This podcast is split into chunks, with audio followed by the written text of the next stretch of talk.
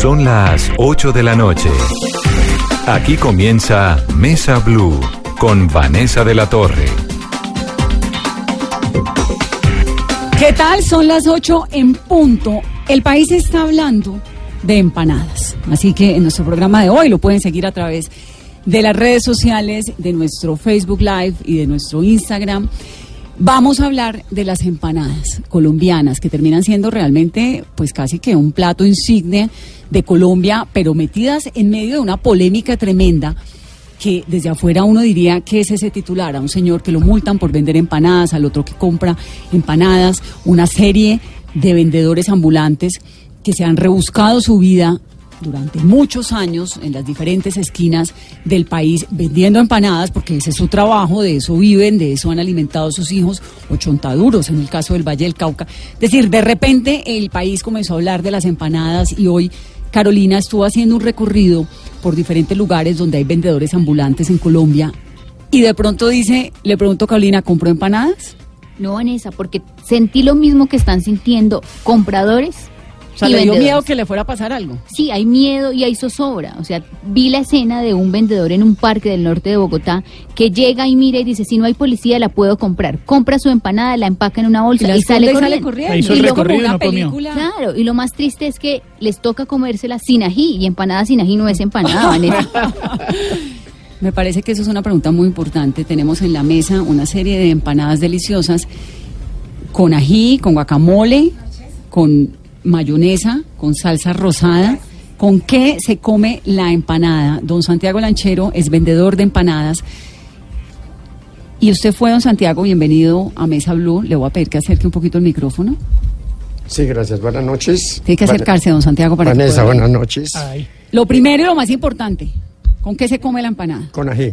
Con ají, tal cual salsita, le gusta mucho al cliente. Una buena atención y para buen apetito, el ají o Pe- salsita. ¿Pero con salsa rosada? Salsita rosada o por lo menos en mi lugar hago un buen guacamole o hago un suerito costeño que mi esposa lo sabe elaborar muy bueno. Y bueno, ese es el gusto de mi, de mi empanada. Eso es lo que le abre el apetito al cliente. Me da pena, don Santiago. ¿Usted lleva cuántos años vendiendo empanadas? Eh, cuatro años larguitos en el lugar donde estoy. ¿Y antes qué hacía? Eh, tenía otro puntico en Santana, Carrefour Santana, más arriba, hoy en día Jumbo. Eh, ¿De empanadas también? De empanadas O sea, también. ¿Usted toda la vida ha hecho empanadas o qué hacía antes? Por lo consiguiente, sí, no, anteriormente pues eh, tra- trabajaba como empleado. Luego ya me dediqué, por, digamos, a la venta de empanadas porque el sustento de mi familia siempre ha sido la empanada, gracias a Dios.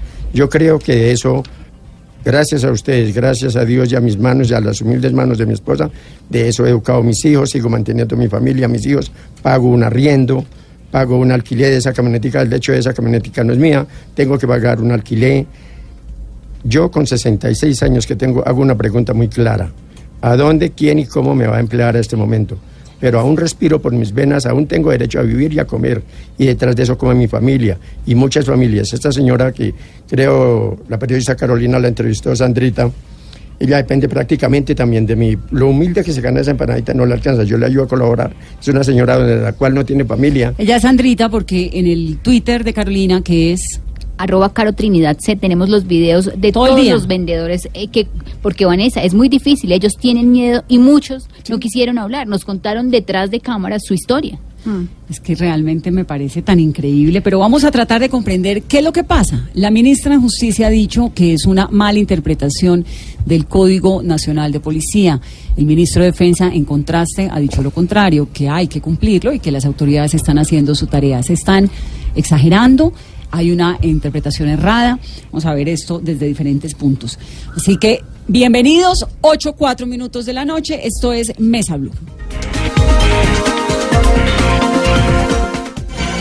Estás escuchando Blue Radio con el Banco Popular. Siempre se puede.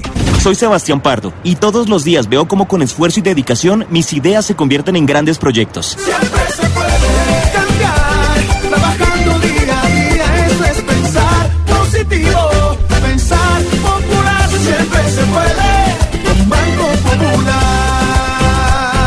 Sebastián es cliente del Banco Popular y junto a él pensamos que si vemos el mundo de forma positiva, sabremos que siempre se puede. Banco Popular. Somos Grupo Aval. Vigilado Superintendencia Financiera de Colombia. Todos tenemos un reto, algo que nos impulsa, eso que nos hace levantar de la cama todos los días, un sueño que nos lleva al límite y nada más importa. No importa el dolor, ni la frustración, no importa el tiempo. Un reto que es a la vez nuestro combustible y nuestra obsesión. Porque nada se consigue de la noche a la mañana. Este es mi reto. ¿Cuál es el tuyo? Pasta Sonia, sabor y energía que te hacen mejor. Trabajamos pensando en usted. Estamos en Blue Radio con Colmédica, medicina prepagada. El código de policía quedó mal hecho, se presta para arbitrariedades por parte de las autoridades contra los comerciantes, contra los ciudadanos, pero además eh, no va a permitir realmente unas reglas claras de convivencia. Eso es lo que opina Samuel Hoyos, candidato del Centro Democrático, sobre toda esta polémica que hemos visto en el día. ¿Qué dice el candidato Antonio Navarro Wolf, por ejemplo? ¿Qué dice Diego Molano? ¿Qué dice el alcalde de Cali? ¿Qué ha dicho Holman Morris, Ángela Garzón? El alcalde Enrique Peñalosa. Vamos a escuchar uno a uno las conversaciones y las opiniones de las diferentes eh, personalidades políticas. Holman Morris opina esto.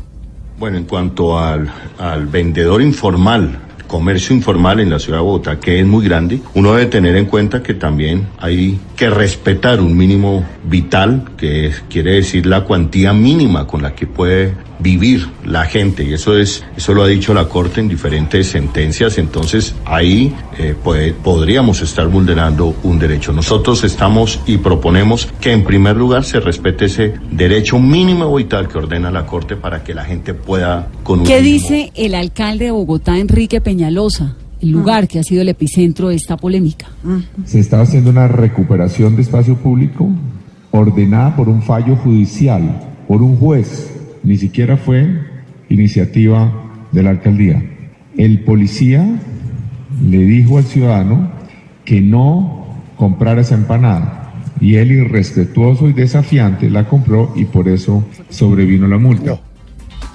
Ese episodio del policía que le dice a una persona que va a comprar una empanada que no la compre porque está violando el código del policía fue con Erlin, ¿no? Con Erlin. Solís. Sí, señora. Erlin, bienvenida. Muchas gracias. Me da mucho gusto que esté en Muchas esta gracias. También, yo también contenta. Estoy muy contenta de estar aquí. Es una sorpresa. Bueno, doña Erlin, ¿usted cuántos años tiene? Yo eh, tengo 50 y 54 años cumplidos. ¿Y hace cuántos años vende empanadas? Eh, yo vendo empanadas también hace 11 años. ¿Siempre en el mismo sitio? Eh, en el sector, el barrio La Castellana, porque trabajo dos horitas ahí donde me, me sucedió el episodio y eh, el resto del, del día eh, termino en las oficinas, voy, eh, hago una parada en como en dos, tres, cuatro oficinas y el resto en un parquecito que hay ahí en La Castellana que se llama el Paseo de la Castellana. ¿Y usted, Allá usted toda la vida ha vendido empanadas o qué hacía eh, antes? no, no, no. Yo antes, como dice aquí mi eh, contendor, también. Colega. O- colega. Mi colega de colega empanada. de las empanadas. Eh, yo también trabajé fue en cafeterías, recién cuando comencé aquí como empleada doméstica, luego también en cafeterías. eh, y ya luego de cafeterías, pues de- después de que hubo esa situación del Transmilenio, ahí en la Avenida Suba, yo trabajé mucho tiempo ahí, como 10 años en una cafetería, entonces pasó el Transmilenio y no piensan en que los empleados también sufrimos eso, porque el, el jefe, el dueño del sitio, eh, con lo que le pagaron salió y se fue, compró en otro lado, bueno, ta, ta, ta, se quedó sin quedó. trabajo. Eh, los empleados nos quedamos sin trabajo. Desde ahí comenzó la, la situación aquí en Bogotá. Esto, yo a, raíz de eso eh, eh, conseguí también, eh, me salieron en otra cafetería también ahí mismo, aquí en la Castellana. Siempre he trabajado en ese sector y vivo también en ese sector allá en, en Barrios Unidos. Eh, entonces trabajé como eh, un añito, por ahí un añito largo, y me tocó también retirarme. ¿Por qué? Se acabó también la cafetería, entonces me retiré ya y ya dije, bueno, ya no más. Yo comencé con una señora trabajando así, íbamos puerta a puerta a llevar. Pero, me mandaba. ¿Usted es de dónde? ¿Ese acento es de dónde? Yo soy vallecaucana, Ah. de Cali Valle. Ah, bueno, me parece que ya estamos Valle un poquito más equilibrados para defender la, la Yo, empanada vallecaucana. eh, llevo eh, 33 años aquí, pero yo tenía aquí, eh, cuando llegué aquí a Bogotá, tenía 25, 26 años. O sea que mitad estoy aquí y mitad en Cali. Yo tengo que ser eh, parcial. Doña Erlini, Eh, entonces, ¿qué pasa con el segundo trabajo? ¿Se queda usted ahí sin trabajo y dice, voy a montar Ajá. mi emprendimiento? Sí, sí, sí. Comencé, me dieron, me acuerdo que la señora con que comencé, ella sacaba lo de su ganancia y a mí una vez, una vez me alcanzó a dar 300 pesos. Esto es lo que le queda. Eh, a uno pues yo quedo con 300 pesos. Entonces ya el, al mes, el día del mes, porque yo era la que ya tenía de todos modos la propaganda. Yo ahí alcancé a atender, a- atiendo en la castellana muchas empresas de, eh, ahí atiendo a una empresa también de RCN que se llama Amigos del Sí, Cine. los nombres que a la Ustedes lo competencia. saben, amigos del cine, lo conocen. Atiendo mucha gente así, digamos que también de, de. Entonces, por medio de ellos, atendí a una vez allá a don Gediondo. ¿Ve? Que ellos tenían oficinas allá. A raíz de eso, pues ya soy popular de todos modos. Es famosa. por la venta y, bueno, y pero un momento, montó entonces su negocio de empanadas. Monté mi negocio ya con mi clientela, porque Claro. yo iba a vender, yo atendía a 30, 40 personas en un sitio, entonces ya me volví ya poderosa, como decimos, de las empanadas. Entonces a raíz de eso yo dije, me salí a trabajar por mi cuenta. ¿Cuánto vale una empanada suya? Una empanada en mi negocio, eh, la más económica que tenemos, es una de 1600, me- 1600, que es, es hojaldrada, carne con arroz o pollo con arroz. ¿Y la más cara? Y la más vale 2.300 pesos, que es la arepe huevo. Que Eh, también hace arepa de huevo. Tenemos la poderosa, que es ¿Y la que me llevó a la cima. ¿A qué horas arranca a hacer are- empanadas y arepas de huevo? Eh, mi proceso de salirme de la cama normalmente es como a las tres y media por tarde, cuatro de la mañana. de la mañana. ¿Y don Santiago? También. Me paro a las 3 de la mañana todos los días, me acuesto a las once y media de la noche, me paro, me, me acuesto a las once y media de la noche, me paro a las 3 de la mañana. A don Santiago, ¿quién le ayuda a hacer las empanadas? Eh, mi esposa en parte y una señora que también, Roberto, ella también ya es una abuelita y me colabora con los pasteles porque vendo unos deliciosos pasteles igual. Yo que hago en las de 3 a 5 de la mañana, es mi historia laboral, gracias a Ujú. Dios. ¿Qué hago? Es de las 3 a 5 de la mañana, la agüita aromática, el tinto, la maicenita y algunas empanadas que me colaboran. A las 5 de la mañana le dejo las ollitas lavadas a mi esposa, cocina trapeada y debo entregarle cocina a las 5 de la mañana a mi esposa porque ella humildemente hace unos almuercitos, los cuales para llevarlos allá al lugar de trabajo. Ayer, ayer y hoy estamos manicruzados porque, porque no tenemos Claro. cómo trabajar. Claro. Mis hijos, pues Dios quiera que haya habido con algo, ¿Usted pero cuántos hijos tiene, don Santiago? cuatro acá con mi esposa ahora y actualmente tengo una ya menos válida. En otro hogar la tengo, no, eh, no la tengo conmigo viviendo, pero tengo que cumplir como padre con las responsabilidades. ¿Y esos hijos, económicamente, cuántos dependen de usted? Cuatro, los cuatro actuales. De las los cuatro sí, actuales depende, es correcto, y de los humildes almuercitos que mi esposa trabaja. Como le digo, a las cinco de la mañana le entrego cocina arreglada a mi esposa y las ollas lavadas para que ella se para de 5 de la mañana a las nueve y media de la mañana, ella tiene que haber hecho los almuerzos. Empaca y a las 10 de la mañana sale, de- yo vivo en Bosa, y desde allí se traslada con, con los carros en Transmilenio o en carro como sea, en otro carro pagando para vender los humildes almuerzos. Los cuales ayer se perdieron todos, Ujú. porque no nos permitieron vender. Ni mis empanadas, ayer fue día de pérdidas. Para todos mis, mis comestibles que yo llevaba, para los almuerzos que ella llevaba, como yo les dije, ¿cuánta familia se está muriendo de hambre? ¿Qué tengo que hacer? Botar Por esta eso. comida. Qué tristeza. Doña Arlene, eh, ¿su familia cuántos hijos tiene? Eh, yo no tengo hijos todavía, tengo muchos sobrinos. Eh, nosotros en, en familia, hermanos, somos nueve. Ya nos completamos porque murieron ya dos jóvenes, murieron. Más eh, un- dos años nos llevamos de acá de pronto, hermano. Eh, murieron ya dos. Mi papá ya, mi papá también murió hace cinco años. Eh, mi mamá murió, yo tenía como 14, 15 años cuando murió mi mamá. Ella murió Sí, en el ha hecho solita. 79, entrando al 80. Entonces desde ahí pues ya me tocó, ya nos tocó, como dicen, esto no, eh, allá en el, pueblo vivíamos de la finca, mi papá eh, trabajó, mi papá fue funcionario del pueblo, fue inspector de policía, dos, cuatro veces lo nombraron en la campaña de Turbay Ayala, Roberto Solís Caicedo. Era el inspector de policía, eh, la persona más idónea. Aquí no, no, no voy a esa frase de que no saben quién soy yo ni nada, pero ahí comento. Ahí les comento. Roberto Solís Caicedo, las obras del pueblo, dejó el acueducto prácticamente listo. Mi papá murió de 87 años hace 5 años. Eh, murió, él sí murió allá en él porque él se volvió a casar. Mi mamá murió en el 79, mi papá todavía estaba, Estaba eh, joven, entonces. ¿Qué fue lo pero que le pasó? nosotros, perdón mami, pero nosotros quedamos pues eh, todavía de una edad Chiquitos. de que nos ayudó, nos colaborara la familia. Pero como él ya a los dos años se fue con la otra señora al, al pueblo de ella, entonces nos tocó quedarnos como eh, eh, pollos sin, sin su mamá o gallina, bueno, alguna cosa, dispersados. Unos cogieron para la ciudad de Cali, otros nos, nos quedamos ahí en el campo. Eh, ya mi hermano el mayor, como pudo, nos fue llevando de a uno por uno y ya pues terminamos todos ahí en, en la ciudad. Pero yo sí llevo ese tiempo acá en Bogotá, treinta y pico de años, los otros están allá ya en Cali. Cali. Carolina, ¿qué fue lo que le ocurrió a doña Arlín?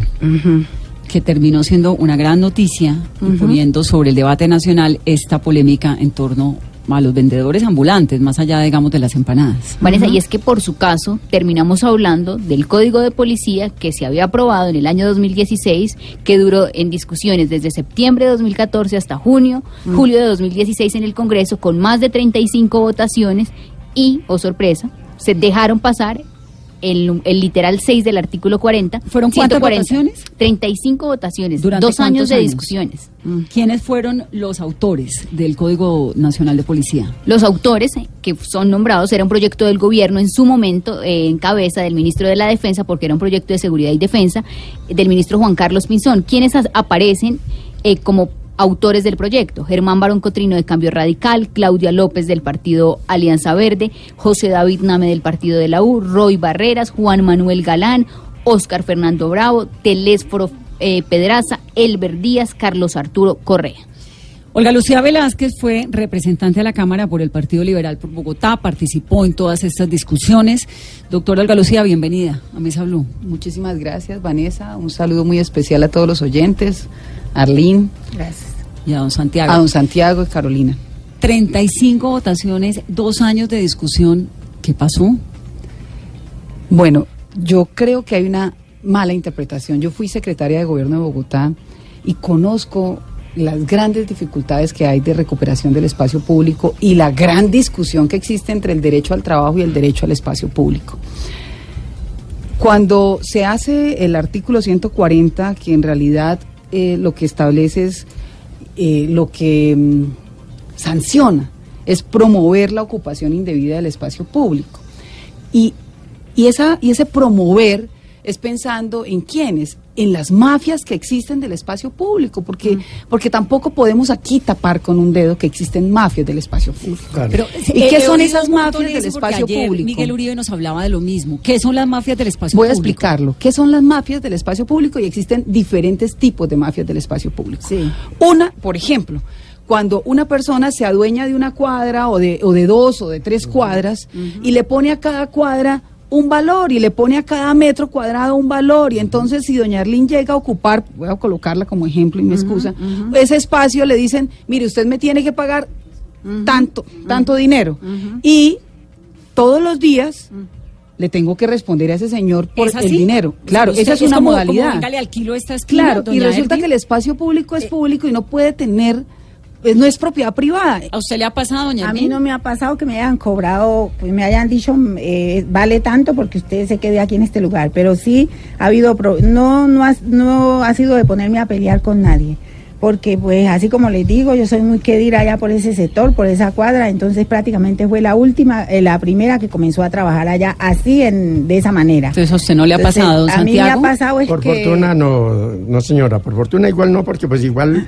ya lo que termina dice la doctora, yo he estado al tanto de esas cuestiones y Sí, difícil, difícil de uno dejarse extorsionar. Es más, Mm. allí donde estamos no hay eh, cantidad de vendedores, sabemos tres, cuatro vendedores. Pero, pero, pero, en pero eso les quería preguntar, si han escuchado de... de- Sí, de- claro, sí. claro, claro, es en correcto, plata, sí señora. eh, perdón, en plata no me ha pasado a mí, pero en tratarlo a uno feo, otra, el otro, la otra persona, sí, porque usted hágase para otro lado, váyase Ah, para sí. otro lado, así sí me ha pasado. ¿Y cuánto cobran por una esquina?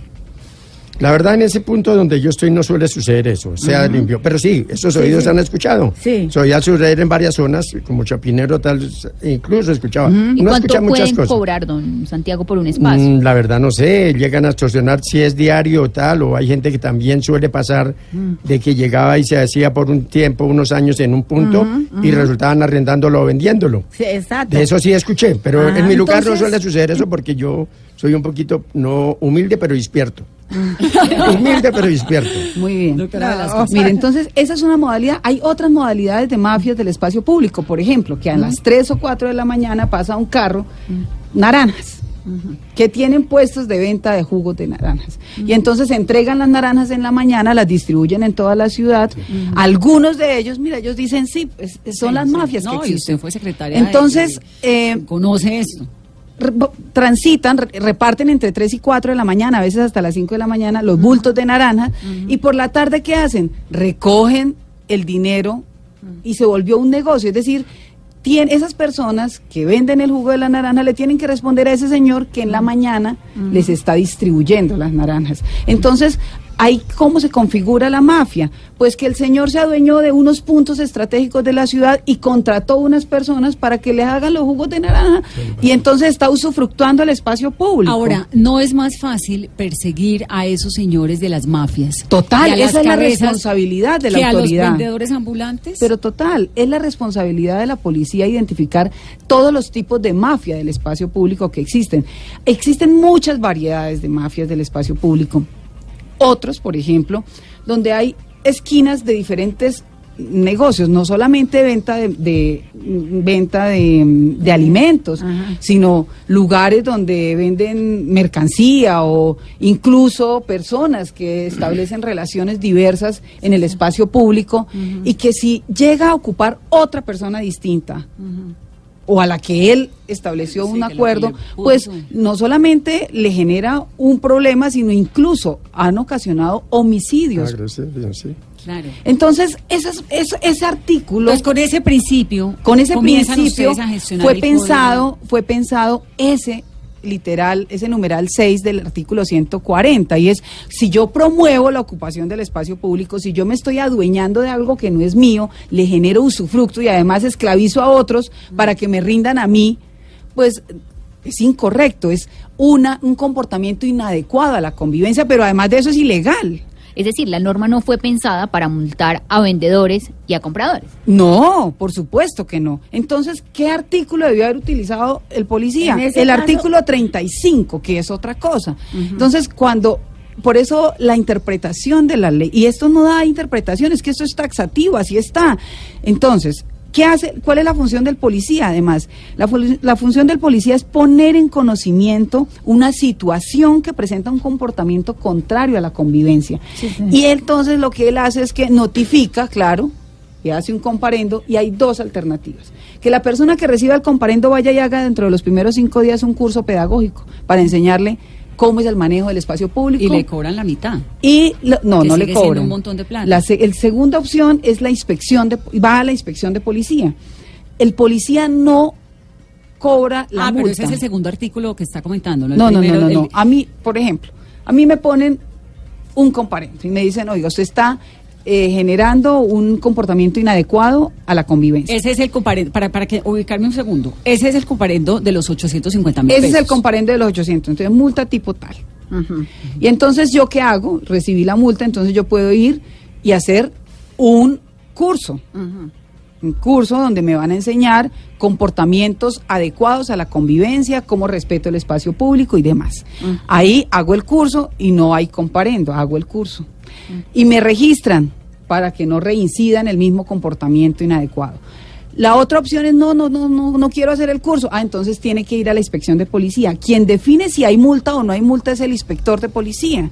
Es decir, el policía en sí mismo no pone la multa. El policía en sí mismo lo que dice es comparendo. Usted tiene la opción de hacer el, el curso o vaya a la inspección de policía explique su caso y en la inspección de policía el inspector define o la inspectora si le pone la multa o no le pone la multa. Pero ¿por qué Perdón. entonces? Es que en el no, caso- no hay una cosa que no entiendo. Perdón, doctora, perdón, gracias, perdón, doctora, le hago una pregunta. Que- bueno, termina de decir usted un comparendo, el primer comparendo. Entonces, aquella persona en el caso que llegue un segundo comparendo, ¿qué tiene? No, no, no volver a trabajar No, en el pero no se vaya al segundo, No. quedémonos un segundo en el Bueno, primero, porque es que el representante de Intia Esprilla, que además lo tengo en la Correcto, línea, y otro que me asesoró estoy también hoy, gracias de, a él. de- de comprender, digamos, esto. Lo que le dijo a la ministra de Justicia era que el código estaba mal, mal, pues mal empleado, porque sí o sí la multa estaba. Representante, buenas noches. Muy buenas noches, Vanessa. ¿Cómo te va? Un saludo a los vendedores que están en la mesa y a todos los vendedores de Colombia. Gracias, doctor. No me, Sí. no me politicé. Yo vengo de, la yo, yo empanada. vengo de allá. Explíqueme su versión del código y por qué usted mismo estuvo allí, usted fue uno de los ponentes, usted firmó el código, usted estuvo No. en todo el proceso. Ponente no, pero autor.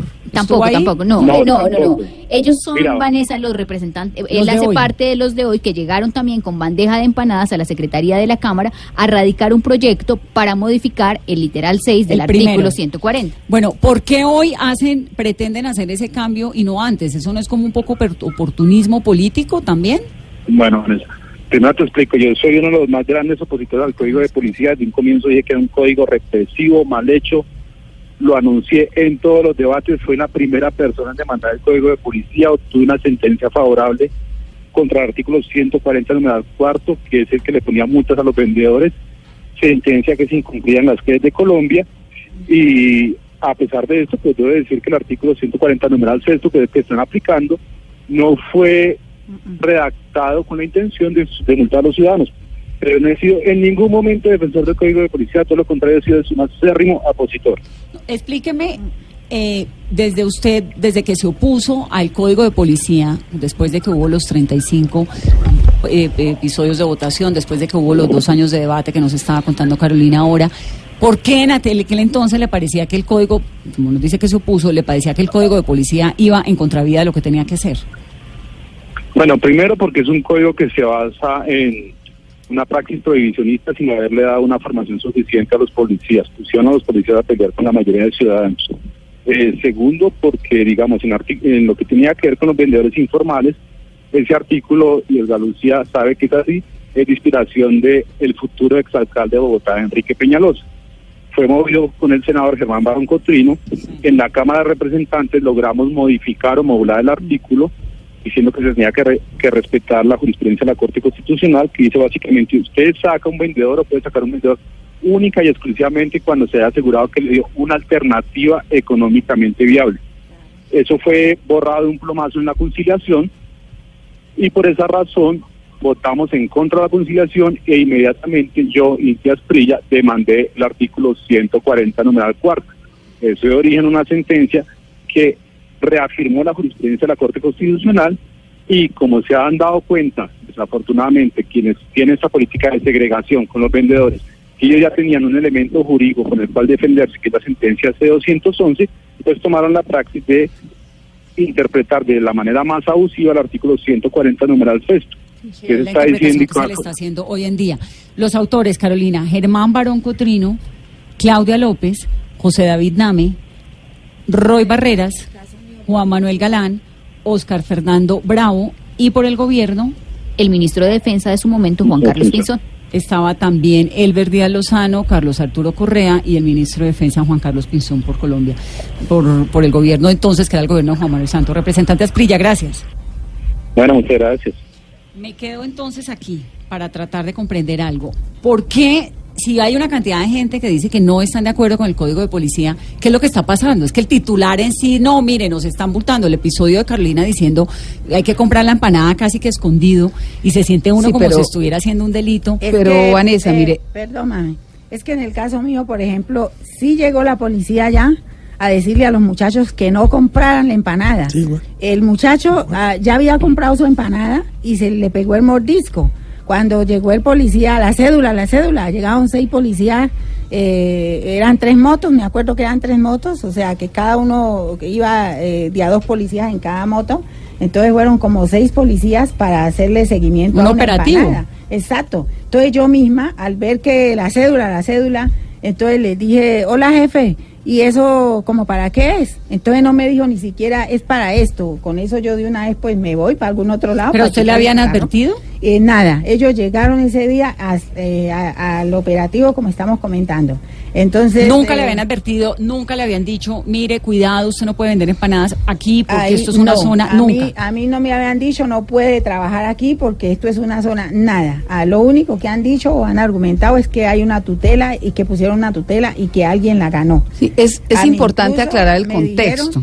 Que, que, que hasta los vecinos son los que habían puesto la, la, la, la queja, que porque yo ahí eh, me llegaba mucha gente, que bueno, y eso no lo vamos a discutir aquí porque eso ya tampoco no me, no porque es mi bendición, yo trabajo ahí con harta gente y eso solo eh, es mío, mi bendición, mi personal que yo tengo. Entonces ya eso ya, ya se Su presta personal es, es cuánta gente. para eh, yo ahí estoy vendiendo prácticamente unas 100, 200 empanaditas ahí también. Al bueno, día. empanaditas digo por porque es la ahí corrido, ¿no? Sí. Pero es mi bendición. Yo Pero usted está en un puesto con su con cuánta gente. Yo comienzo ahí en ese sitio con eh, por ahí unas 100, 150, 200 empanadas, pero luego termino ahí a las 12 del día, yo no me quedo todo el todo el día en ese peda en ese sector.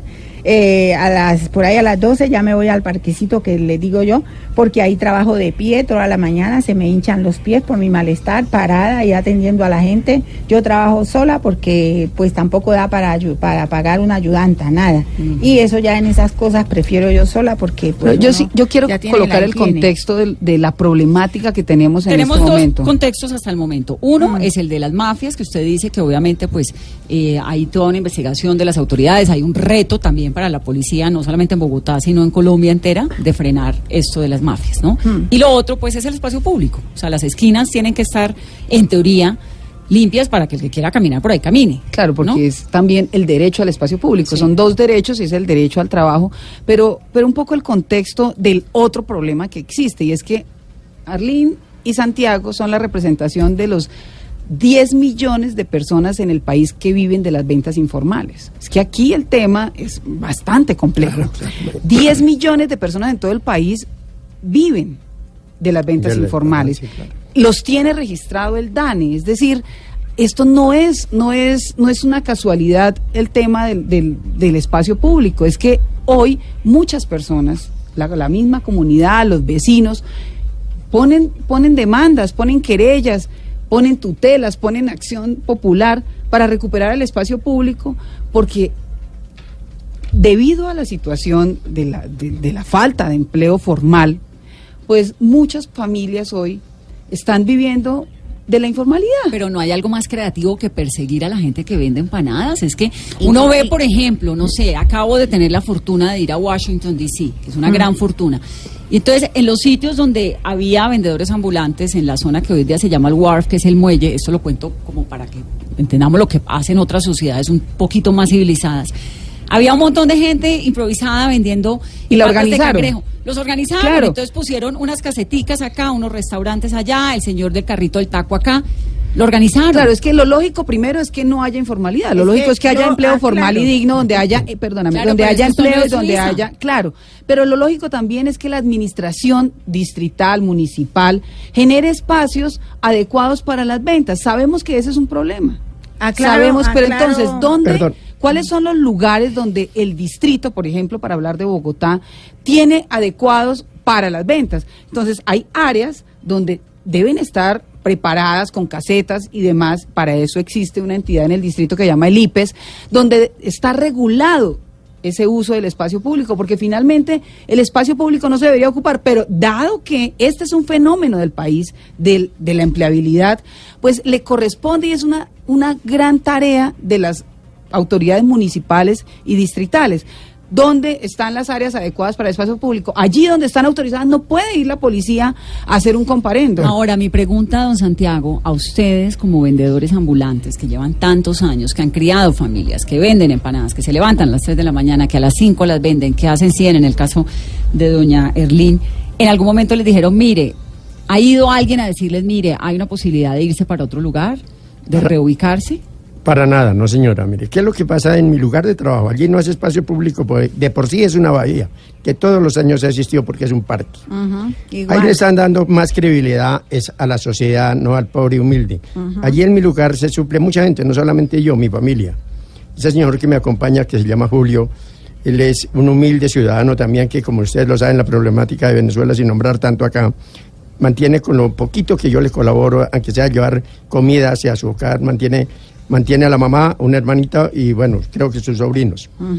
Es un, un, un- un hijo más que se me creó a mi lado, gloria a Dios, y lo estimo, mira, hasta acá, hasta el estudio me está acompañando. No, es que yo porque mi aclaro, enfermedad, yo- perdón, porque mi enferma, yo también, yo también mantengo enfermo Ajá. de una taquicardia, en cualquier momento yo, perdóneme, me toca hacer lo de la gallina lastimada, sentarme, porque mi salud ya no me da para la tanto. gallina. Sí, de la Claro, gallina ¿Y dónde está el Ministerio de Trabajo? Entonces yo, yo, yo hago esta pregunta, doctora, y gracias. Aquí no se le está dando credibilidad, al- como le digo, en mi lugar no es espacio público, es un parque. No hago riguero porque pago un alquiler por una camioneta y no hago aquella inversión. Lo que pasa es que le están dando más credibilidad a la sociedad por lo que es un barrio popular. Y simplemente a una persona, que Dios la tenga para buen éxito, de, de dejarme sin comida a mi familia y a mis hijos y a los que los rodean porque no solamente es- me está dando a mí, y como termina de de decir usted, doctora, a 10 mil vendedores informales que habremos en el mundo, no solamente... No, 10 lo- millones 10 de millones. personas. No hablo por mí, hablo en general en- por en todos. Colombia. Por todos. Ojalá el Estado, el señor alcalde, mire con ojos propios que nosotros los pobres y los vendedores informales tenemos derecho a vivir y a comer. Claro. Radíquenos, Eso- eso- pónganos un lugar de trabajo, digan, hay que hacer esto. Escúcheme, Pero es que no- respóndame lo que le estoy preguntando, don Santiago. ¿En algún momento le han ofrecido irse a otro lugar? Para nada, no señora. ¿No le Irme, dicho- pero o para le la habían casa. advertido, a usted le habían ido y le habían dicho, mire, estar en este sitio es ilegal, vamos a, comentar, a comenzar a hacer unos operativos mucho más intensos. No. Nadie. A Para usted na- le hicieron un operativo, pues hay que llamarlo así, ¿no? El operativo empanada, como el caso de Doña Arvin, ¿no? ¿Cómo ¿Qué fue? fue? lo que le ocurrió? Perfecto, perfecto, Vanessa. Mira, ocurrió lo siguiente. A mí la policía pasa, sube, baja 10, 50 veces al diario, porque como es una avenida, pero para mí los cuadrantes nunca tuvieron que ver nada conmigo en el tiempo que duraron nada, nada, para nada, nunca. Gracias a Dios, buenos días, buenas tardes. Esos son mis respetos hacia, hacia la autoridad y hacia la sociedad. Los mismos vecinos del frente, no tengo nada que ver en mi comportamiento, tengo mi hoja, mi historial muy limpio, gloria a Dios. Ven el momento que llego a trabajar, ven el momento que me retiro, ven el aseo que yo humildemente lo, lo tomo como un local y el aseo que yo tengo en la Usted calle. las cosas. Claro, claro, claro, totalmente, totalmente aseo. Gracias a Dios. ¿Qué pasa? Eh, nunca, simplemente porque estoy aquí gracias a ustedes, vuelvo y repito, gracias a Blue Radio, gracias a usted, eh, periodista Carolina, gracias, termina a decir a Edwin Asprilla también que me envió y me hizo fuerza para llegar acá. Eh, si no hubiera sido por, por Camilita, periodista que llegó como si hubiera caído del cielo, porque pues igual yo, si yo era la- María Camila Orozco. María Camila Orozco, sí, gracias a ella fue que llegó en el momento que se... Yo pensé que le había sucedido algo y necesitaba apoyo de la policía, lo contrario. No sé cómo cayó del cielo, porque es que la cuestión fue cuestión de segundos, yo no llevaba ni 20 minutos ahí. Pero cuéntenos qué fue lo que le pasó. Usted estaba vendiendo sus empanadas. Sí, y había qué? vendido una empanada y un tinto, imagínese. Una empanada y un tinto era todo lo que había vendido. Ni siquiera había descargado totalmente la camioneta. Yo le dije a Julito, quien me acompaña, le dije, no, mijo, no descarguemos porque me corrieron del lugar donde estaba y el agente, señor agente de policía me dijo, hágase en otra parte menos acá porque a mí me colocaron es para eso. Aquí no quiero verlo para nada. Le dije, qué pena. Hasta le piqué totalmente el favor. Le dije con todo respeto, ¿le puedo pedir un favor? Yo me le retiro y hago caso omiso a su petición. Gracias. Pero le voy a pedir un favor encarecidamente. Mi señora esposa se está quemando las manitos haciendo unos almuerzos que creo usted se ha dado cuenta, o aquí los mismos comandantes y todo el mundo se ha dado cuenta que vendemos unos almuercitos y es triste tener que ir a botar esta comida. Cuánta gente muriéndose de hambre. Déjeme vender. No, A las empanadas, yo cierro, yo cierro mi negocio, pero mi esposa llega, deme media horita o de 12 a una para poder vender esos almuerzos, perdón. Lo Dijo, ahí miraremos a ver, pero entonces ellos se llenaron de, por decir alguna palabra vulgar, de odio. Sí, sí. Cuando, cuando la periodista me hizo la entrevista, pues se llenaron de odio porque, claro, ya, y no fue permitido, no pude vender los almuerzos totalmente. Ayer yo estoy sin trabajar. Desde ayer hasta Desde hoy. ayer hasta hoy. Numeral, Y- Vanessa, pregunte a los vendedores. ¿Qué está preguntando la gente a través de las redes sociales, Octavio? Es un tema súper movido, lleno de inquietudes. Votarla. Hay- sí, hay, hay muchas preguntas que hace, que hace la gente a través de la etiqueta Vanessa Pregunte a los vendedores. Por ejemplo, Lucía dice, ¿por qué cuando utilizan el espacio público todo el día lo dejan terriblemente sucio toda la noche? Bueno, hay gente que no lo recoge, ¿no? Doña Ervin recoge su... Yo recojo ahí, no dejo nada porque eso es dos horitas que atiendo ahí. Yo tengo mi bolsa ahí para que echen su basura. Le pongo dos o tres bolsas. Y yo aclaro que la gente que, que está molestando son los de los locales ahí. O sea, tienen una tienda y ellos son los que han puesto quejas o que quieren sacarlo a uno de ahí para que no les haga uno, como dicen ellos, contrapeso. competencia. Sí, Exactamente. aquí hay- No son, no son de eh, apartamentos, nada, casas de familia no, son los otros vendedores, o sea, los, los negocios. Los Ellos negocios sí formales que pagan impuestos. Claro, sí- ustedes estarían dispuestos Ajá, ajá. eventualmente a pagar, por ejemplo, un impuesto por estar allí en sus lugares. Es que el, el impuesto lo paga uno en una empanada, uno, uno va a comprar una libra de arroz y está pagando el impuesto una libra de azúcar, uno va a comprar una papa, bueno, digamos eso, no, a eso no le, le quitaron IVA, ¿no? Pero en todo lo que uno compra de, de, para preparar sus empanadas, ahí está pagando impuestos, yo pago un arriendo, yo pa- pago casi millón de pesos en un arriendo, ahí yo creo que también está pagando una cantidad de que uno dice, para sacarla de eso, esas empanadas. ¿Usted cuánto Ahora, se hace al día con su negocio de empanadas? Eh, yo eh, normalmente por ahí que me salgan unos 200 mil pesos, Vende 100. 250. Pero como yo no las preparo, yo también tengo proveedores que se quedarían igual sin, sin trabajo al yo no al yo no hacerles esa compra. Eso ya no es solamente yo que me voy a quedar sin trabajo. Mm. Ya es la empresa que hace las empanadas, que eso ya sucede ahora.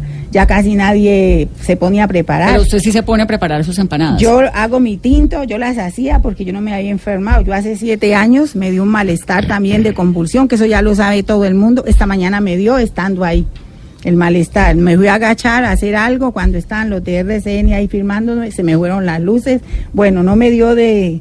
eh, porque yo me eh, ahí me agarré de lo que fue, no me alcancé a caer, pero fue una cosa terrible, tremenda. A raíz de esas convulsiones, yo ya no me puedo eh, eh, poner a trabajar, a preparar eh, cosas, porque a veces me dan, estando en la estufa preparando, me dio que día. Eso yo eh, traté, me fui a acostar, gracias a Dios no me he caído al piso. Eh, dos Y entonces veces lo que hace ahora es comprarlas. Entonces ahora compro para pues no me toque tanto, eso es una cosa tremenda, bueno, solo yo que la siento por parte de, de mi mamá, mi abuela sí era epiléptica y una familiar ya murió en esa situación. Entonces a mí cuando me da eso yo quedo en shock, pierdo el conocimiento, no sé para dónde voy. Eh, por eso yo le- les pido incluso que no puedo radicarme en otro lado porque necesito trabajar por ahí cerca, donde ya la gente me conocen, Claro. algún No, pues, malestar. usted tiene su negocio han hace ido, años. han ido ya y llevan la noticia, llaman a la señora que me hace las empanadas, a la negra le dio este malestar, hay que ir a recoger. Eso es lo que ha sucedido. Los mismos clientes me compran una pastilla. En cambio, si yo me voy para allá lejos, donde ellos dicen del es peligroso porque también yo quedo sin conocimiento y he salido así a atender hasta que me ha llegado otra vez luz al cerebro, los clientes llamando, negrita, ¿dónde está? Que la estamos esperando y yo no sé dónde estoy. Y la situación... Octavio, espérame, espérame un segundo, doctora Velázquez. ¿Qué más pregunta la gente? Por ejemplo, Jorge Izquierdo dice que si ustedes se a- acatan la solicitud de la policía, ¿por qué tendrían que resistirse si ustedes no deben nada? ¿Por qué resistirse a que la policía, eh, digamos, le- les, les requiera un algún tipo de solicitud en un operativo, por ejemplo? Pues Per- perfecto, perfecto, gracias. En mi lugar, pues, ejemplo, si a mí, a mí nunca me habían dicho nada, solamente una señora alguna vez, pero hace como unos dos o tres años, pasó y me dijo, señor, usted es que se quiere apoderar del barrio, se quiere apoderar del parque, eso se ve muy maluco. Le dije, señora, con todo respeto, le dije, buenos días, primero que todo. Era en la mañana también, le dije, señora, muy buenos días. Le dije, eh, primero que todo, no me voy a apoderar del parque. Le dije, ah, que eso se ve, le dije, ¿por qué me dice usted que esto se ve muy mal? Digo, porque es que nosotros pagamos extractos muy caros por acá y no sé qué. Le dije, sí señora, con todo respeto, me dirijo para pedirle el favor de que yo me escuche bien, simplemente estoy trabajando, lo mismo que les estoy eh, relatando acá, simplemente estoy trabajando limpia y honestamente, ganándome el sustento personal y de mi familia. Le dije el hecho que se vea mal, eh, quizás, sí, perdóname si fui lo mismo un día que llegó un edil o la mamá de yo ni sabía quién era. Y me, esa vez sí con tránsito nos hizo quitar. Y respetuosamente yo tengo, soy humilde, pero tengo mi respeto. Me le dije, le dije, mire señora, y usted señor, quien sea, porque ni tampoco sabía que era doctor. Le dije, usted ha podido nacer en cuna de oro. Yo nací en cuna pobre. Porque era que estaba vociferando sobre los vendedor- vendedores informales. Le dije, ningún mal yo le estoy causando ni a ustedes ni a la sociedad. Le estoy prestando a la clase media como yo un favor, un servicio, porque quizás ustedes puedan coger un, un teléfono y pedir domicilios. Acá llega mucho constructor, mucha persona humilde que pasa, se toma un tinto, se toma, es, mi, es, es a ellos quien yo les presto un servicio y con este esfuerzo es que yo llego con un pan a mi casa para mi sustento de mi familia. Y es la verdad, ayer muchos clientes preferían pasar sin almorzar porque no tienen 13 o 15 mil pesos que vale Un almuerzo. un almuerzo en cualquier restaurante que es de alta... de- de- Porque la gente, pues es y que porque este es la, gente en ya nos busca. Y si yo le vendo una empanadita, libres, un tinto, ustedes no me están preguntando, pero ese es el valor de mi tinto, Mm. 700 pesitos. Si usted va a una cafetería, ya le cobran 2.000 o 2.500. Y si usted el solo hecho que vaya con overol o tal, lo empiezan a mirar como pasa. Mal. Y si usted va en un vehículo, pues con, con mayores veras, saben que hoy en día no puede dejarlo en la calle porque si no son los delincuentes es Sí. tránsito quien le hace. Pregunta Continúe, doctora. Octavio, que me tengo que ir a la pausa. Ya vuelve, doctora. Otra pregunta dice Camilo Estupiñán, por ejemplo, si la compra o la venta de esas empanadas los ha ayudado a ustedes a la realización de metas personales que no tengan que ver con las empanadas, si han logrado otras cosas vendiendo esto. Que no tengan que ver con ¿Cómo? las La vida. empanadas. Sí, si, La la- vida, ¿no? si- si- si vendiendo las empanadas ustedes han logrado A ver. otras metas, como por ejemplo que, que sufran, Comprar que casa, hijos, sí, exacto, pagar esto, los Sí, hijos. es correcto, o sea, correcto. En el caso mío, primero, humildemente pienso en la educación de mis hijos para no que vayan a quedar y a pasar el mismo camino que estoy pasando yo. Cuatro hijos. Cuatro hijos, perfecto. Yo sé que la calle es la mejor universidad de la vida. Yo no tengo estudio, pero he luchado y guerreado tanto en la calle. Lo que me ha tocado, en el caso que estoy acá, de que yo primero pienso en el sustento de mis hijos, en mi arriendo, que tengan un techo, una comida y quizás un lapicito, un cuaderno en la mano para ir a clase. Que no vayan a pasar lo mismo que yo estoy pasando. Doña Ervin. Yo todavía no, todavía yo solo recojo ahí para pagar ese arriendo tan vivir costoso. usted. ¿Y por qué paga tanto arriendo? Un millón de pesos. un Eso ahí montón. en Río Negro, ahí en ese, eso es caro, eso ya se volvió comercial también, entonces eso es caro. un ¿Más los arriendo servicios? Ahí, más los servicios, con los servicios. Entonces, mm, ahorita pues voy a ver si busco por ahí en otro lado más económico y si no, pues yo prefiero si más bien irme para mi tierra. Para el Valle del Cauca. Sí, sí, sí. Sí, porque si no hay venta de 8:46. empanadas. Vamos a hacer una pausa rápida, pero más personajes políticos opinando sobre el tema. El espíritu del código de policía no es ni puede ser perseguir a quien compra una empanada o algo de comer en el espacio público o a quien lo vende. El espíritu del código de policía tiene que ser perseguir es a las bandas que con una actitud mafiosa se apoderan del espacio público, lo privatizan, le cobran a un vendedor informal eh, para que pueda ubicarse en un sitio. Ese tiene que ser el objetivo de las Escuchábamos autoridades. a Carlos Fernando Galán. Jorge Rojas. Finalmente, la empanada se convirtió en una expresión de resistencia de la economía popular. Esta Bogotá viva reconoce esa economía en Bogotá. Esta Bogotá viva sabe lo que significa el rebusque. haciendo campaña. El candidato Miguel Uribe del Centro Democrático dice eso. Multar a alguien por comprar una empanada en el espacio público es una mala aplicación del código de policía y de la ley, pero nos invita a reflexionar sobre el espacio público. A los vendedores hay que ofrecerles alternativas para que salgan de la informalidad y tengan mejores oportunidades. El candidato eh, Miguel Uribe y escuchemos al alcalde de Bogotá, Maurice Armitage. Tenemos que convivir con los vendedores ambulantes. Colombia entera, yo les diría que Cali entera, un país que tiene los niveles de desempleo, con la falta de oportunidades para ingresos de la gente, lo que tenemos es que no perseguir a los vendedores y no ayudarle a los vendedores con orden y con todo a que salgan adelante. El alcalde que de Cali, Maurice Armitage. 847, esto es Mesa Blue.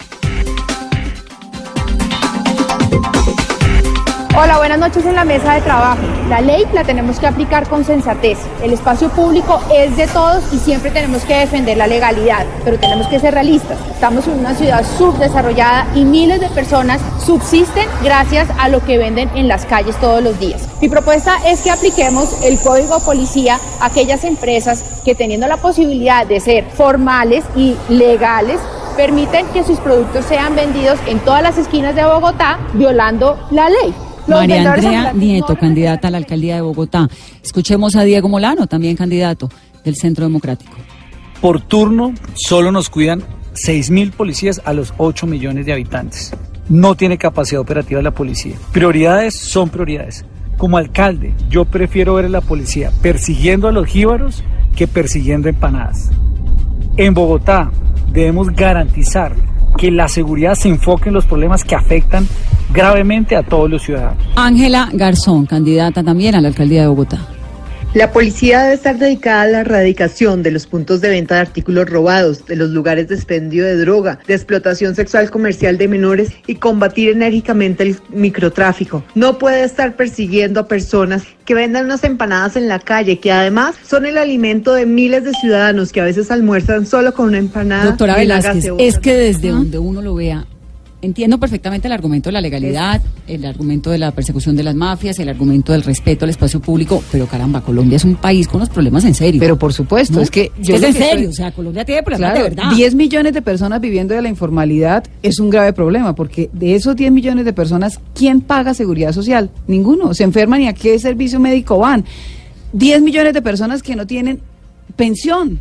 ¿O es que acaso, Erlín, tú cotizas pensión o pagas sa- salud? nada, En nada. nada. A usted le llega a dar Yo una gripa y no puede trabajar mañana, tengo ¿y qué le pasa? Yo Se tengo mi incapacita. Eso lo tengo yo, entonces eh, lo de la salud pues eh, no es ningún no es tanto tanto problema, pero lo de la pensión yo donde trabajé no alcancé a, a- sino dos años, entonces quedé volando. Entonces hoy ahora eso ya ni lo alcanzo tampoco Hoy, porque hoy me- de 6 millones de personas que tienen más de 60 años, solamente Mm. 2.5 tienen pensión.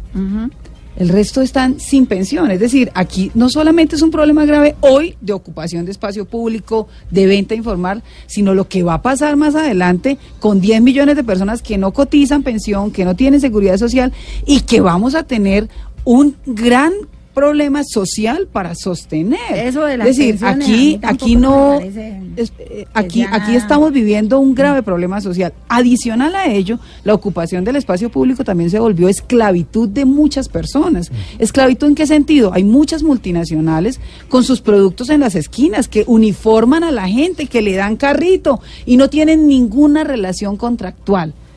Ahí hay una esclavitud. ¿Y quién se gana la utilidad? Pues la empresa. Por eso, y si el panorama es tan dramático, entonces a los vendedores ambulantes los perseguimos más. No, a los vendedores. la am- lógica? A los vendedores ambulantes lo que tiene es que el Ministerio de Trabajo empezar a regular las los alcaldes de cada municipio y de los distritos está tener espacios para la venta informal. Es que en todas partes del mundo hay venta informal. Eso, y el código de policía, porque No. los casos, pues evidentemente. No, pero el código de policía no dice que persiga al vendedor. El código de policía lo que dice es quien promueva la ocupación del espacio público.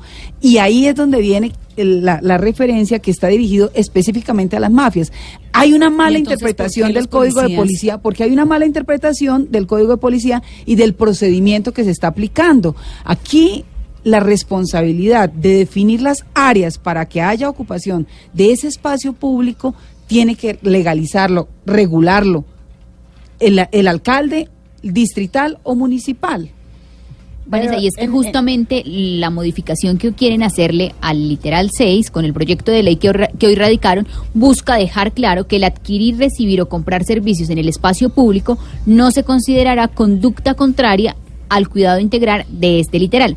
Además que la imposición... Eso es lo que dice el, el, proyecto de, le- de ley que que radicaron hoy- presentaron hoy también en un gesto de oportunismo político, es decir, porque si estaban tan preocupados, bueno, ahorita el representante de Prilla nos explicó que él lo había demandado desde hace rato. Sí, pero el, de- el digamos, que debate, multaba a los, a los vendedores eh, no está, es decir, no hay multa a los vendedores. Aquí hay un problema de procedimiento en la aplicación eso, del entonces, código. Pero, perdón, no hay un perdón, entrenamiento doctora, de la policía, per- porque el ministro de Defensa ha dicho en el día de hoy, así No. como la ministra de Justicia dijo eso está mal aplicado, el ministro de Defensa dijo No, ahí hay, un, ahí hay una incoherencia de la administración nacional y es que no puede estar el ministro de Justicia diciendo, La ministra. la ministra de Justicia diciendo que es una inapropiada implementación de la ley y el ministro de Defensa diciendo lo contrario.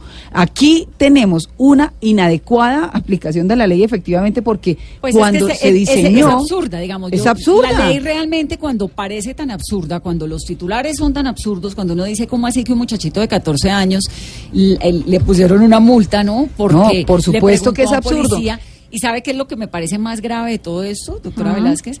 que el respeto, el cariño que la gente tiene por la policía, por cuenta de este episodio tan desafortunado, se está golpeando. Ya, claro, Es correcto, pero además el ministro Perdón. de Defensa tiene problemas muy graves. Perdón. Uno de los Muy temas, grave. uno de los temas es el narcotráfico. El Aquí ELN, alas uno de los temas graves es bueno, ¿qué vamos, qué va a pasar con todos estos eh, ataques que estamos viviendo en los diferentes lugares donde hay se supone que ya no pasaba nada, que había tranquilidad y paz, pero volvió otra vez la extorsión, volvieron otra vez eh, los confrontamientos. es un país es decir, aquí hay problemas no complicados.